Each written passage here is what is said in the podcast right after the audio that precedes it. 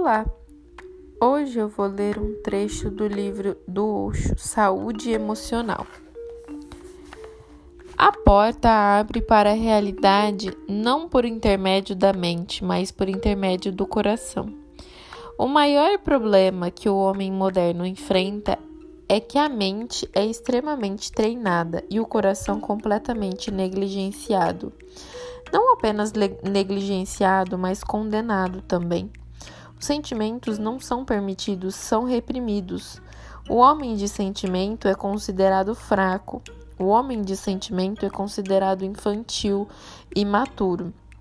O homem de sentimento é considerado antiquado, primitivo. São tantas as condenações do sentimento e do coração que naturalmente a pessoa fica com medo dos sentimentos.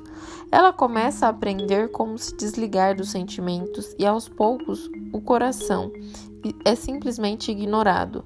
A pessoa passa diretamente para a cabeça. Pouco a pouco, o coração vai se tornando apenas um órgão que bombeia o sangue, purifica o sangue e nada mais.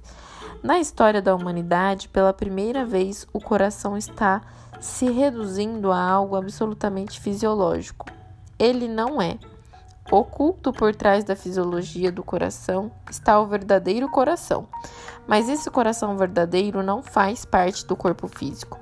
Por isso a ciência não pode descobri-lo. Será preciso aprender sobre ele com os poetas, os pintores, os músicos, os escultores e finalmente a chave secreta está nas mãos dos místicos.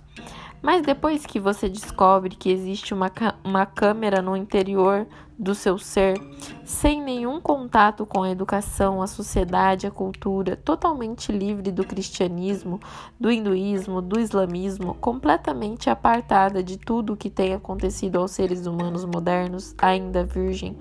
Depois que faz contato com essa fonte do seu ser, você passa a viver a sua vida num outro plano. Esse plano é divino.